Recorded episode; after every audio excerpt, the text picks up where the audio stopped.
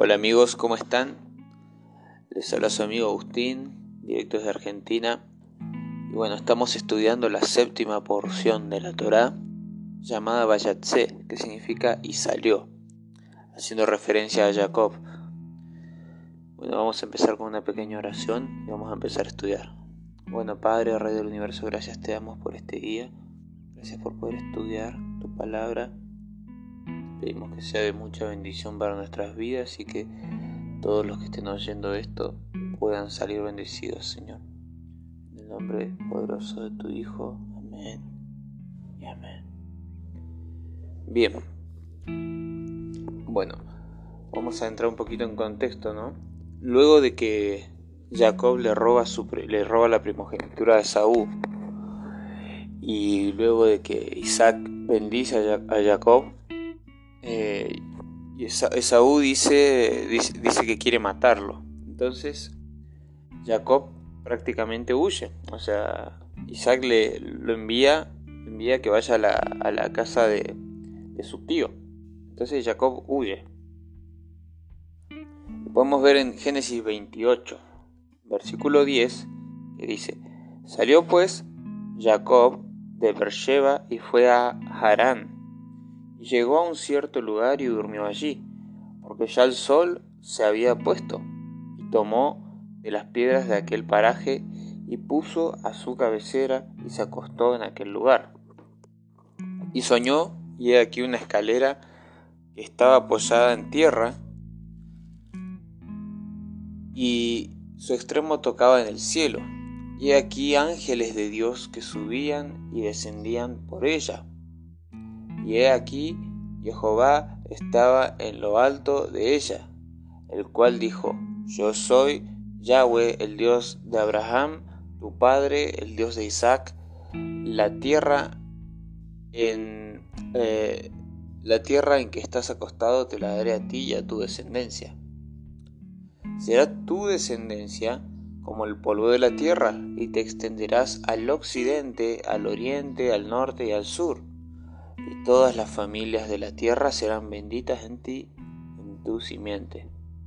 He aquí yo estoy contigo, y te guardaré por donde quiera que fueres, y volveré a traerte a esta tierra, porque no te dejaré hasta que haya hecho lo que te he dicho.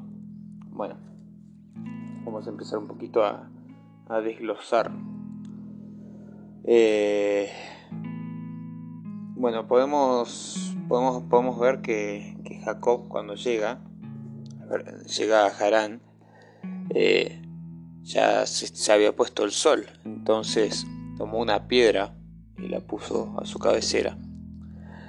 Podemos ver, podemos ver el sueño que él tuvo. El sueño que él tuvo, vio en el sueño una escalera y vio a Yahweh en la, en, el, en lo alto, ¿no? Podríamos decir, ¿qué significa este sueño? Este, bueno, según la, la escritura, nuestro maestro Yeshua dijo de sí mismo, en verdad les digo que verán el cielo abierto y a los ángeles de Dios subiendo y bajando sobre el Hijo del Hombre. En otras palabras, Jacob estaba viendo simbólicamente a Yeshua y su ministerio de la reconciliación. Si se hace un paralelo entre el sueño y esta declaración de Yeshua, entendemos mejor cuando éste dice yo soy el camino, la verdad y la vida. Nadie viene al Padre sino por mí. O sea que estamos viendo que Jacob estaba viendo proféticamente el ministerio de nuestro Mesías. También podemos, podemos recordar que que, como, como dice, ¿no? Nadie viene al Padre sino por mí. Y bueno, e, esa escalera era Él. Esa escalera era, era simbólicamente Él, porque a través de esa escalera podía llegar al Padre. También podemos ver lo que le dice, lo que le dice Dios a Jacob en el sueño. Dice, dice, esta tierra en la que estás acostado te la daré a ti y a tu descendencia y será tu descendencia como el polvo de la tierra. La palabra para descendencia en el hebreo tiene, eh, tiene muchas acepciones, es cera la palabra. Pero una de esas acepciones es linaje. Y podemos recordar cuando el apóstol Pablo nos dice que nosotros somos linaje de Abraham por medio de la fe. O sea, podemos ver proféticamente lo que está, está hablando de nosotros, los que en otro tiempo fuimos gentiles y ahora somos injertados en Israel, el pueblo de Dios, a través de Yeshua, nuestro Mesías. Dice, será tu descendencia como el polvo de la tierra y te extenderás al occidente, al oriente, al norte y al sur. Acá podemos ver clarito, muy clarito lo que habla. El oriente, eh, digo el occidente, el oriente, el norte y el sur y todas las familias de la tierra serán benditas en ti y en tu simiente. ¿Y cómo, cómo iban a ser benditas todas las familias de la tierra? En él. Bueno, muy sencillo.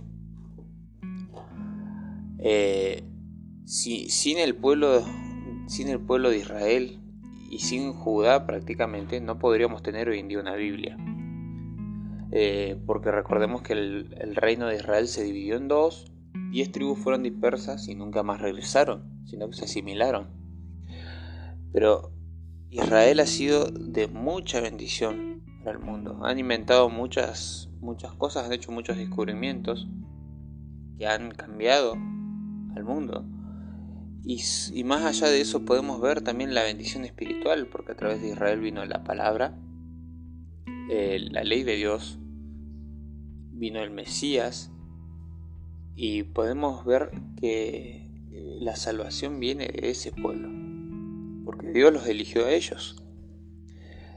Eh, versículo 15, aquí yo estoy contigo y te guardaré por donde quiera que fueres, y volveré a traerte a esta tierra, porque no te dejaré hasta que haya hecho lo que te he dicho. Podemos ver la declaración fuerte de Dios que dice, no te dejaré hasta que yo haya hecho lo que te prometí por así decirlo. Versículo 16. Y despertó Jacob de su sueño y dijo, Ciertamente, Yahweh está en este lugar y yo no lo sabía.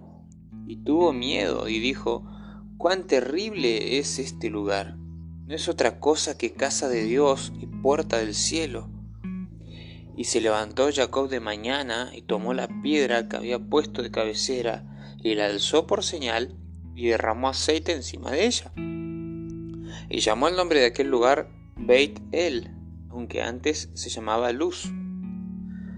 E hizo Jacob voto, diciendo, si fuere Dios conmigo y me guardare en este viaje en que voy, y me diere pan para comer y vestido para vestir, y si volviere en paz a casa de mi padre, Jehová será mi Dios esta piedra que he puesto por señal será casa de Dios, y de todo lo que me dieres, el mismo apartaré para ti. Bueno, acá tenemos bastante para hablar, pero quiero, quiero eh, tocar el versículo 16. Porque cuando Jacob se, despierta, él, cuando se va a dormir no, no entiende, no entiende en dónde está parado, no, él piensa que es un lugar común y corriente eh, no, piensa, no piensa que sea realmente algo, algo importante. Muchas veces nosotros no, somos conscientes eh, en nuestra vida de dónde estamos parados con Dios. Eh, realmente, realmente no, no, podemos estar de esa forma. Debemos ser conscientes de dónde estamos parados que tenemos a Dios al lado nuestro. Eh, en este, este es uno de los momentos más grandiosos de la historia de Jacob. Es el momento que entiende, entre otras cosas, lo especial del lugar en donde estaba. Es consciente de la presencia de Yahweh de una manera inequivocada. Y, por así decirlo, él eh, dice, dice que se atemoriza, pero con un temor reverente, y dice, cuán terrible es este lugar. No es otra cosa que casa de Dios y puerta del cielo. Imagínate, hermano, qué privilegio estar en la casa de Dios. Increíble, ¿no? Eh, y además es muy profético todo esto, porque eh, cuando dice casa de Dios, eh, se está refiriendo a, la, bueno, obviamente a la tierra de Israel, pero es donde iba a estar el templo más adelante. y, y cuando dice puerta del cielo, bueno, porque en el templo era como simbólicamente hablando, se abría, la, se abría el cielo para que descienda la presencia de Dios. ¿no? Eh, o sea, era un lugar profético. Pero lo que más me ha impactado a mí es cuando leemos que, que Jacob levanta la piedra y la unge con aceite. Podemos ver a nuestro Mesías, a Yeshua, en toda la escritura. Cuán maravilloso es. Podemos verlo aquí, ahora mismo. Yeshua, la piedra, la roca, ¿no? La roca de nuestra salvación. Y es ungida con aceite. ¿Y qué significa Cristo o Mesías o Mashiach? Significa ungido. La roca ungida era Yeshua. Lo estamos viendo acá. Es increíble. Es increíble. También podemos ver que cuando dice casa de Dios y puerta del cielo. Y bueno, ¿quién es, quién es Yeshua? Es la puerta que, nos, eh, que nos permite acceso al Padre. Sin Él no podríamos. Y, dice, y esta piedra que he puesto por señal será casa de Dios y de todo lo que me dieres el diezmo apartaré para ti. Bueno, dice que siguió luego Jacob su camino y fue a la tierra de los orientales.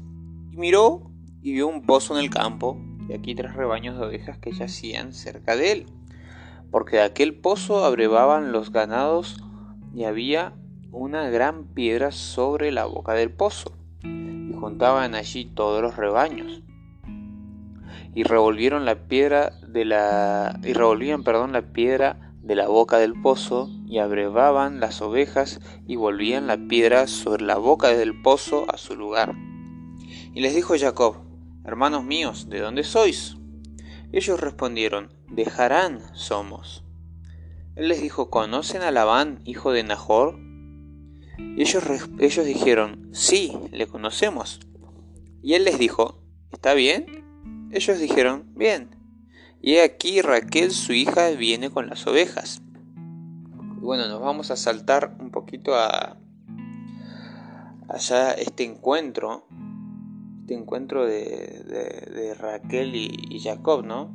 Bueno, Jacob se le da a conocer, le dice que es por así decirlo su primo. Ellos, ellos se abrazan y él llora. Y dice que cuando, cuando Labán oyó las noticias de que Jacob había venido, eh, dice que corrió a su encuentro y lo abrazó y lo besó y, y lo trajo a su casa. Entonces él contó a Labán todas estas cosas. Y podemos, podemos seguir leyendo el versículo 14. Dice, y Labán le dijo, ciertamente hueso mío y carne mía eres. Y estuvo con él durante un mes. Bueno, Labán era una persona, eh, una persona con mucha codicia. Eh, según algunos comentarios rabínicos, se cree que cuando Labán oyó que había venido Jacob, Salió corriendo para, encontrarlo, pero con un interés monetario. Recordemos que cuando Eliezer eh, fue a buscar a Rebeca, la esposa de, Isaac, llegó cargado con 10 camellos llenos de riqueza. Entonces Labán, al, al saber que este era el hijo de su hermana, él seguramente ha pensado que venía con mucha riqueza. Pero eh, resulta que Jacob no tenía nada, iba, iba pelado por así decirlo porque iba huyendo. Eso, eso está bueno como un pequeño aporte. Dice, entonces dijo Labán a Jacob, por ser tú mi hermano, ¿me servirás de balde? Dime cuál será tu salario. Y Labán tenía dos hijas. El nombre de la mayor era Lía y el nombre de la menor Raquel. Y los ojos de Lía eran delicados, pero Raquel era de lindo semblante y de hermoso parecer. Y Jacob amó a Raquel y dijo, yo te serviré siete años por Raquel, tu hija menor. Y Labán respondió, mejor es que te la dé a ti y no que la dé a otro hombre. Quédate conmigo. Así sirvió Jacob por Raquel siete años y, le parecieron como pocos días porque la amaba. Entonces dijo a Labán, cuando se cumplió el tiempo, dame a mi mujer porque mi tiempo se ha cumplido para unirme a ella. Entonces Labán juntó a todos los varones de aquel lugar e hizo banquete y sucedió que a la noche tomó a Lía su hija y se la trajo, y él se llegó a ella. Y dio Labán su sierva Silpa a su hija Lía por criada. Venía la mañana, he aquí que era Lía, y Jacob dijo a Labán, ¿Qué es esto que me has hecho? ¿No te he servido por Raquel? ¿Por qué? Pues me has engañado. Y Labán respondió, No se hace así en nuestro lugar que se dé la menor antes que la mayor. Cumple la semana de esta y se te dará también la otra por el servicio que hagas conmigo otros siete años. Bueno, acá podemos ver algo, ¿no? Podemos ver eh, que Jacob, por así decirlo, eh, se dejó llevar por la hermosura de Raquel y se enamoró, obviamente. Eh, y al día, obviamente él no estaba interesado en ella. Pero más allá de que Labán haya sido, haya sido tramposo y no le haya eh, correspondido bien a Jacob, engañándolo, podemos ver que estaba todo esto en los planes de Dios porque Lía iba a ser la mujer que más hijos tuvo con Jacob. Y de hecho de Elía mismo desciende Judá, que son hoy en día los, los que nosotros decimos judíos. Y sin Judá, sin la tribu de Judá, nosotros no tendríamos hoy ni una Biblia. Ni siquiera, ni siquiera podríamos, podríamos estar hablando de esto en este momento. El mismo Yeshua viene de la tribu de Judá. Así que podemos ver lo importante que era. Este, podemos ver que todo eso estaba en los planes de Dios. Eh, y bueno, la enseñanza que nos deja esto también es ver cómo eh, Jacob había engañado a su padre, a su hermano, y aún la, madre de, de, Jacob lo incitó a engañar a su padre también. Podemos ver que todo esto le trajo consecuencias a Jacob. Es una historia bastante descabellada cuando uno la lee sin, sin conocer mucho uno la lee y solamente ve engaño, engaño, engaño. Eh, me pasó cuando, cuando la leí la primera vez a esta historia. Eh, realmente yo no entendía bien y pensaba, wow, esto realmente eh, es raro. Pero al, profundizar vemos como todo es una rueda. cuando Rebeca engaña a su marido para que bendiga a su hijo, ella está por así decirlo, eh, actuando de una manera, de una manera eh, mala, porque primeramente no está honrando a su marido y segundo está incitando a su hijo a mentir.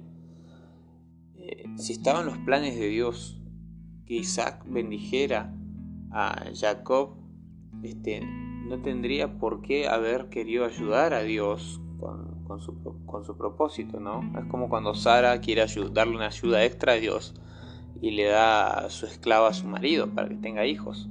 Podemos ver que cada vez que nosotros metemos la mano propósitos de Dios, eh, es para desgracia y no sale nada bueno de eso. También podemos ver que todo lo que el hombre sembrare, eso también cosechará. Este, como dice por ahí una de las cartas del apóstol Pablo. Este, en Gálatas 6.7 eh, que dice no se engañen, Dios no puede ser burlado, pues todo lo que el hombre sembrare, eso también segará. Realmente muy fuerte, muy fuerte. Pero bueno, eh, Jacob hacía diferencia entre sus esposas y no amaba a Lea. Podemos ver cómo, cómo aún así Lea fue eh, muy importante porque aunque Jacob no le demostraba amor, fue la que le dio hijos, primeramente, ¿no? Porque dice, concibió Lea y dio a luz un hijo y le puso por nombre Rubén, pues dijo, por cuanto el Eterno ha visto mi aflicción, sin duda ahora mi marido me amará. Rubén significa, miren, un hijo. Concibió de nuevo y dio a luz un hijo y dijo, por cuanto Dios ha oído que yo soy aborrecida, me ha dado también este hijo. Así que le puso por nombre Simeón, que significa el que escucha.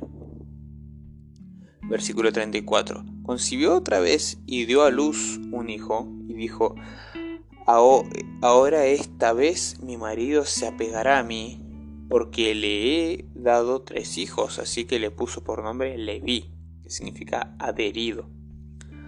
Y concibió una vez más y dio a luz un hijo y dijo, esta vez alabaré a Dios. Así que le puso por nombre Judá y dejó de dar a luz. Y Judá viene de confesar, de alabar. Eh, de hecho, el mismo Judas, el que entregó a, nuestro Mesías, eh, en realidad se llamaba Judá significa el que alaba a Dios. Eh, a mí este versículo en particular me ha tocado muy fuerte porque pudimos ver a Lía eh, preocupada por la rivalidad que tenía con su hermana. Podemos ver a Lía preocupada porque su esposo no la amaba. Eh, seguramente esta mujer se ha sentido como un objeto que solamente servía para dar hijos. Y ella estaba muy preocupada, buscando que su marido la apruebe, que su marido la ame. Pero cuando tiene a Judá, ella dice, bueno, ahora solamente voy a alabar a Dios, como diciendo, ya no me voy a preocupar por esto, voy a dejar eh, simplemente eh, eh, de lado el problema le voy a dar la gloria a Dios. Qué hermoso, ¿no? A mí me tocó mucho porque he estado pasando tiempos difíciles en mi vida y, han, sido, han sido momentos en los que a veces nos cuesta ver la gloria de Dios y estamos preocupados por, por eh, los, problemas económicos, quizá los problemas laborales, eh, y, esto nos descentra de, de, la voluntad de Dios y nos olvidamos de que Él es el que da las cosas. Él da, Él quita. Y nos olvidamos de eso. Y esto me hizo acordar el otro día, cuando yo me sentía así y leí esta porción y dije, no, voy a dejar de lado mi problema y voy a alabar a Dios. Y eso me, bendijo un montón. Eh, bueno, viendo, viendo, viendo que ya no, no concebía, eh, versículo 35 estamos, ¿no? Sí. Eh, viendo Raquel que no daba hijos a Jacob, tuvo envidia de su hermana y decía a Jacob, dame hijos o si no me muero. Y Jacob se enojó contra Raquel y dijo, ¿Soy yo acaso Dios que te impidió el fruto de tu vientre? Y ella dijo, He aquí mi sierva Bila, llégate a ella y dará luz sobre mis rodillas, y yo también tendré hijos de ella. Así le dio a Bila su sierva por mujer, y Jacob se llegó a ella. Y concibió Bila y dio a luz un hijo a Jacob. Este, y dijo, dijo Raquel, eh, Dios me ha bendicado, eh, que en hebreo es Danani, por eso le puso Dan. Ciertamente he oído mi voz y me ha dado un hijo, por tanto le puso por nombre Dan, que significa juzga o el que juzgó.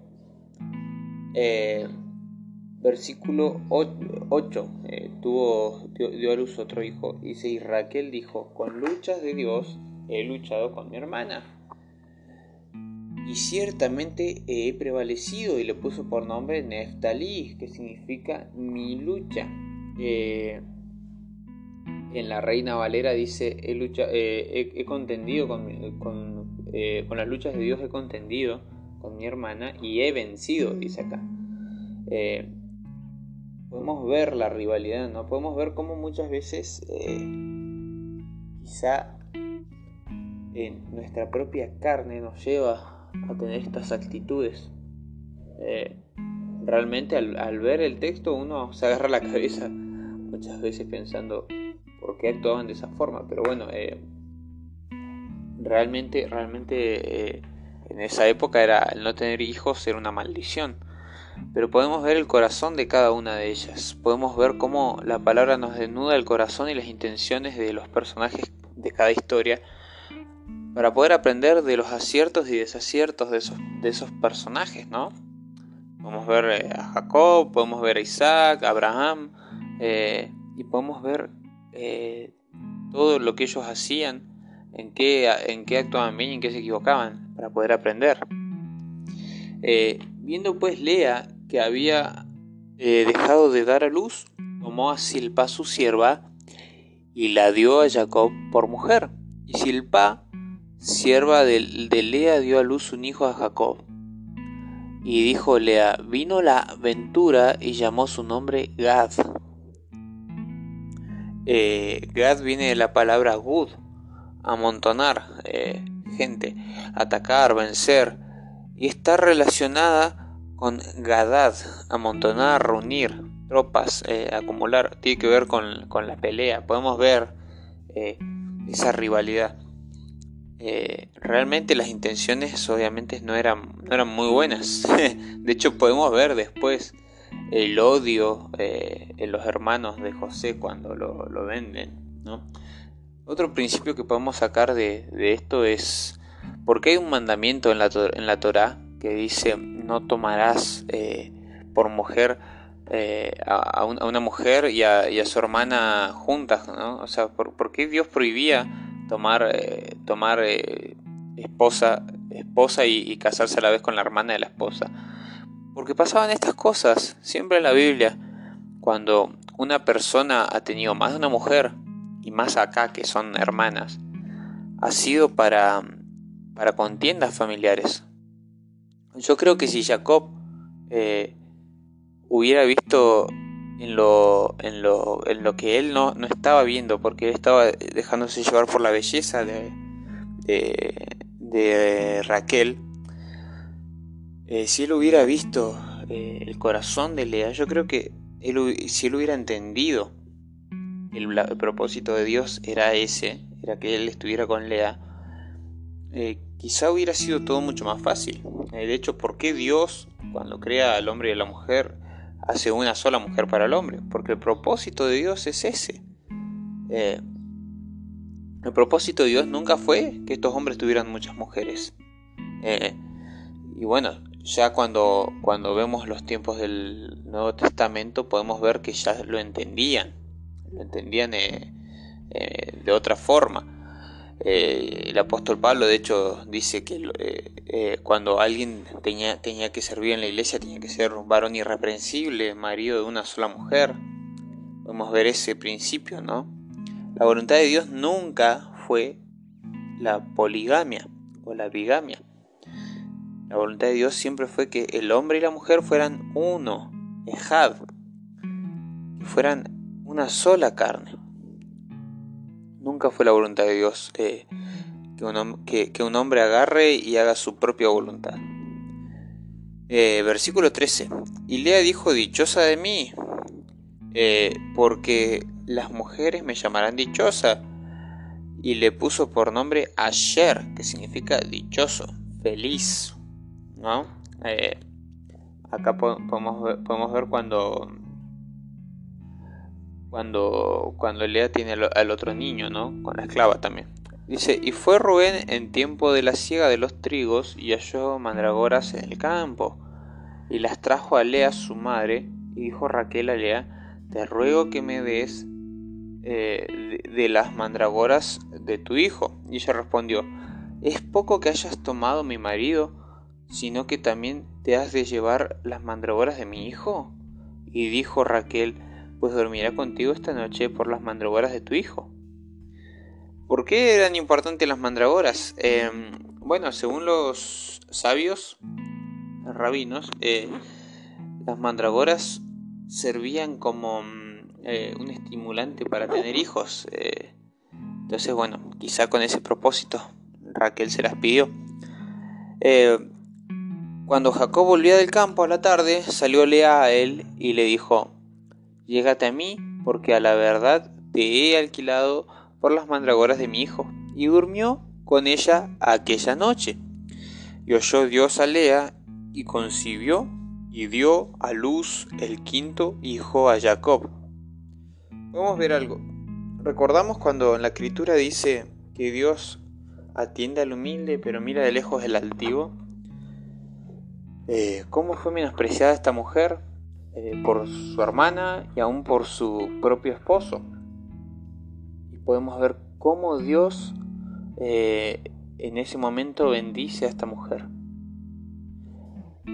Cómo Dios consuela a esta mujer. Porque la que no era amada fue la que más bendijo a su esposo. Qué, hermoso, ¿no? realmente. Muy hermoso. Eh, y dijo Lea, Dios me ha dado mi recompensa, por cuanto di mi sierva a mi marido, por eso llamó su nombre Isaacar. Eh, después concibió Lea otra vez y dio a luz el sexto hijo a Jacob. Y dijo Lea, Dios me ha dado una buena dote. Ahora morará conmigo mi marido, porque le he dado a luz seis hijos y llamó su nombre Zabulón. Después dio a luz una hija y llamó su nombre Dina. Y se acordó Dios de Raquel, y lo oyó Dios y le concedió hijos, y concibió y dio a luz a un hijo, y dijo Dios ha quitado mi afrenta. Y llamó su nombre José, hebreo Joseph, diciendo añádame Yahweh otro hijo. Eh, bueno, podemos podemos ver cuando dice y Dios se acordó, ¿no? Eh, eh, Dios se acordó de Raquel.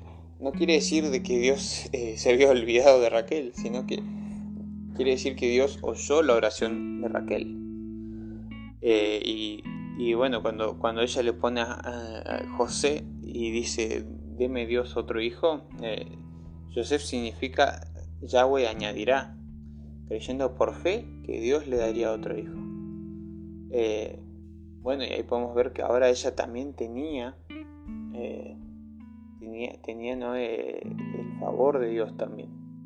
De hecho, José fue una persona fundamental en los propósitos de Dios para Israel, porque por José eh, pudo ser eh, eh, alimentada, alimentada toda la familia de su padre, ¿no? Recordemos cuando viene esa gran hambre a todo el mundo y solamente en Egipto había, había comida y José era el que estaba ahí.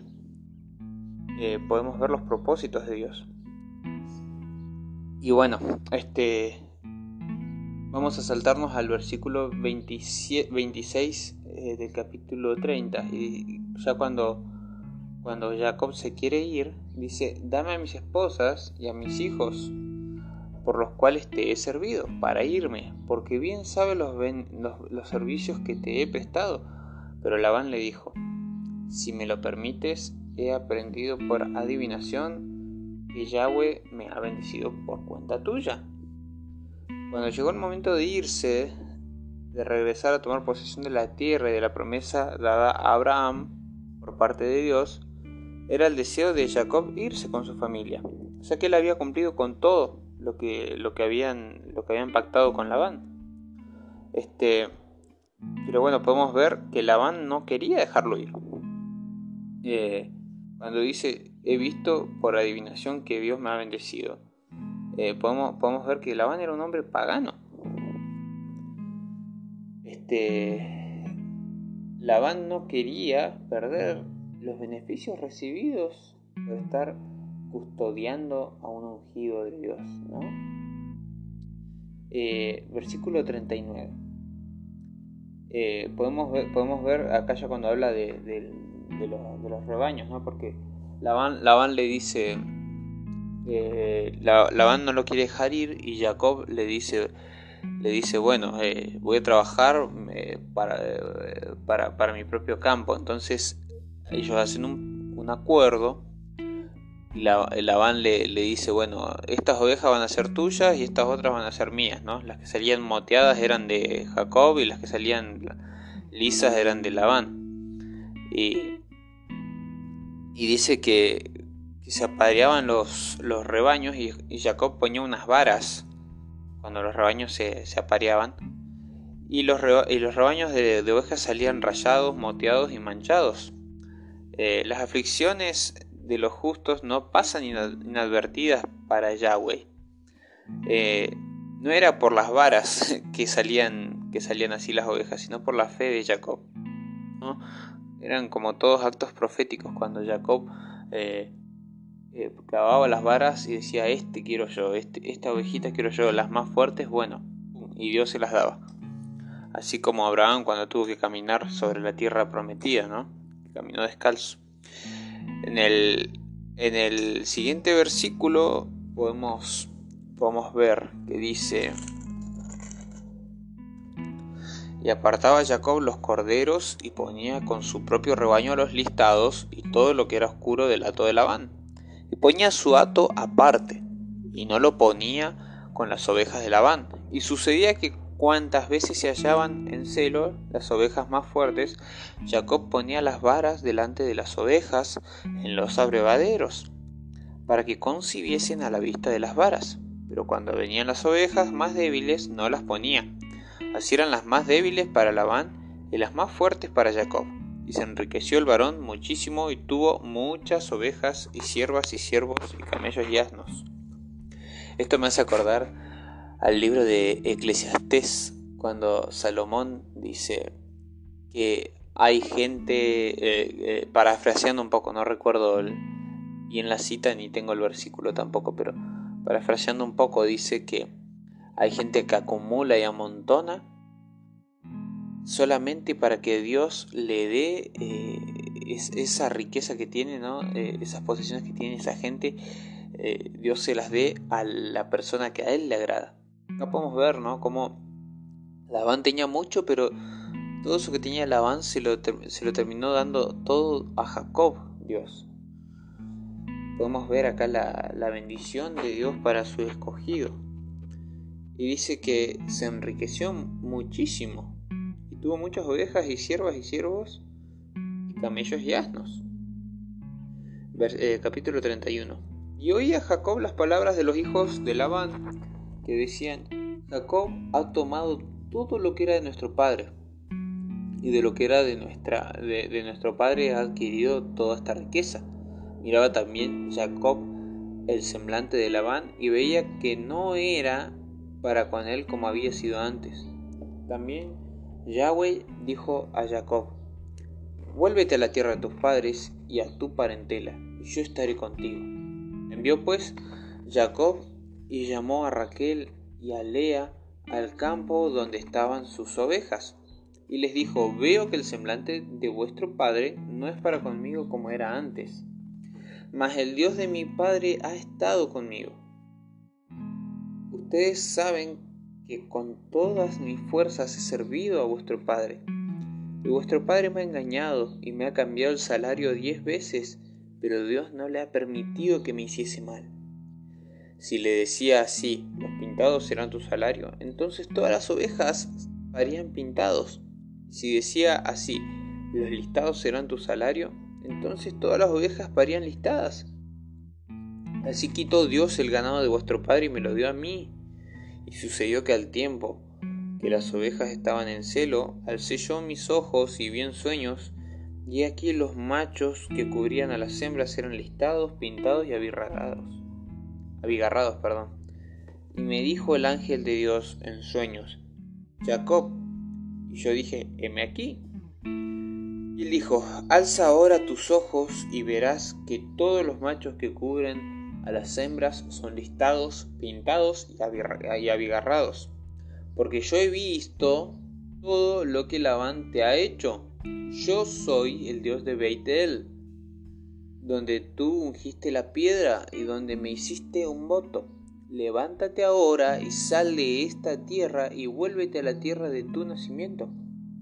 Y respondieron Raquel y Lea y le dijeron, ¿tenemos acaso parte o heredad en la casa de nuestro Padre?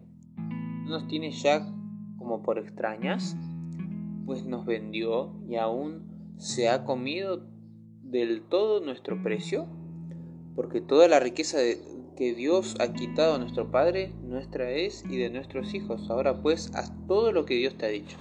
Bueno, primeramente, cuando uno lee la historia esta, eh, realmente no te dice cuántos años pasaron. Eh, no te dice cuánto tiempo estuvo estuvo estuvo eh, Jacob ahí con el ganado. Sabemos que Jacob perdió 14 años de su vida trabajando por, por la mujer que él quería, ¿no? que, era, eh, era Raquel. también podemos ver que Jacob luego tiene que trabajar eh, por, por, su, su, riqueza. Pero no nos dice exactamente cuánto tiempo pasó. Cuando dice que tenían hijos e hijas y, y, todo eso, no sabemos cuánto pasó totalmente. Ya Jacob, de hecho, ya era un hombre grande. Seguramente estaba en sus 80 años ya. Eh, si es que no me quedo corto. Eh, podemos ver que Jacob trabajó muchísimo. Era una persona que trabajó mucho y podemos ver que él no tenía, eh, no, había podido juntar el coraje para cortar por lo sano, ¿no? Cuando, cuando él hizo el voto a Dios, le dijo, le dijo a Dios, si Dios me da eh, comida y vestido y puedo regresar en paz a mi casa, Él va a ser mi Dios. Pero acá podemos ver que Jacob eh, ya tenía comida, vestido, hasta hijos tenía. Pero en vez, de, en vez de volverse a su casa y confiar en la providencia de Dios, Jacob estaba en una situación en la que él no podía terminar. Podemos ver cómo eh, pasaba el tiempo y pasaba el tiempo y Jacob seguía ahí metido en esa situación. Hasta que viene Dios y Dios tuvo que, eh, por así decirlo, tomar cartas en el asunto y decirle Jacob, listo, ya volvete a tu casa porque yo voy a estar contigo. ¿Cuántas veces en nuestra vida nos pasa que tenemos situaciones que no podemos, o, no, o mejor dicho, no nos animamos a confrontar? Jacob tenía una crisis de confianza. No se animaba a enfrentar esa situación. Era como que él estaba simplemente eh, eh, sufriendo, pero no se animaba a cortar con todo esto. También podemos ver a, Raquel y a Lea, cómo ellas responden y confortan a su marido. Eh, realmente a mí me gusta, me gusta leer esta historia, esta parte, porque podemos ver cómo ellas consuelan a su marido, diciéndoles, eh, está bien la decisión que estás tomando, vámonos, eh, si, Dios, si Dios te dijo eso, vámonos, y, vemos cómo debe ser ese carácter, ¿no? Una mujer que apoya a su marido en, las cosas de Dios. Eh, no, es machismo, al contrario, es el plan de Dios. Eh, realmente es algo muy hermoso ver cómo en ese momento de crisis todos se unen, toman esa decisión y se van. Y bueno, la porción es en realidad mucho más larga, eh, pero por el momento lo vamos a dejar por acá, porque eh, creo que la parte más, más, importante ya, ya, la, ya, la, ya la, hemos, la hemos visto, ¿no? Así que bueno, eso sería todo por el momento. Y bueno, espero que los haya, los, haya bendecido. Eh, esto es todo nuevo para mí, esto de hacer estudios y todo eso. Así que bueno, les agradezco los que, los que escuchan estos estudios. A mí me bendice mucho. Bueno, lo único que yo quiero hacer con todo esto es compartir lo, lo que voy aprendiendo. Y bueno, simplemente darles una palabra de vida. Recordemos que la palabra de Dios es vida. Muchas veces hay historias en la Biblia que simplemente las leemos y las leemos como una historia más. Pero cuando entendemos que Dios de los dos pueblos hizo uno de los, de, los judíos y de los gentiles hizo un solo pueblo, Israel, el pueblo espiritual de Dios. Eh, entendemos que esta es nuestra historia, es la historia de nuestro pueblo, de Israel. No somos judíos, al contrario, somos el pueblo de Dios, el pueblo de la fe. Y esto es parte de nuestra historia. Entonces, ¿qué mejor que, ver gente que también sufrió y tuvo problemas en esta vida como nosotros tenemos cada día? Así que bueno, hermanos, el Señor los bendiga y los guarde. El Señor haga resplandecer su rostro sobre ustedes y tenga de ustedes misericordia. Y el Señor alce sobre ustedes su rostro y pongan ustedes paz. Bendiciones. El Señor los bendiga.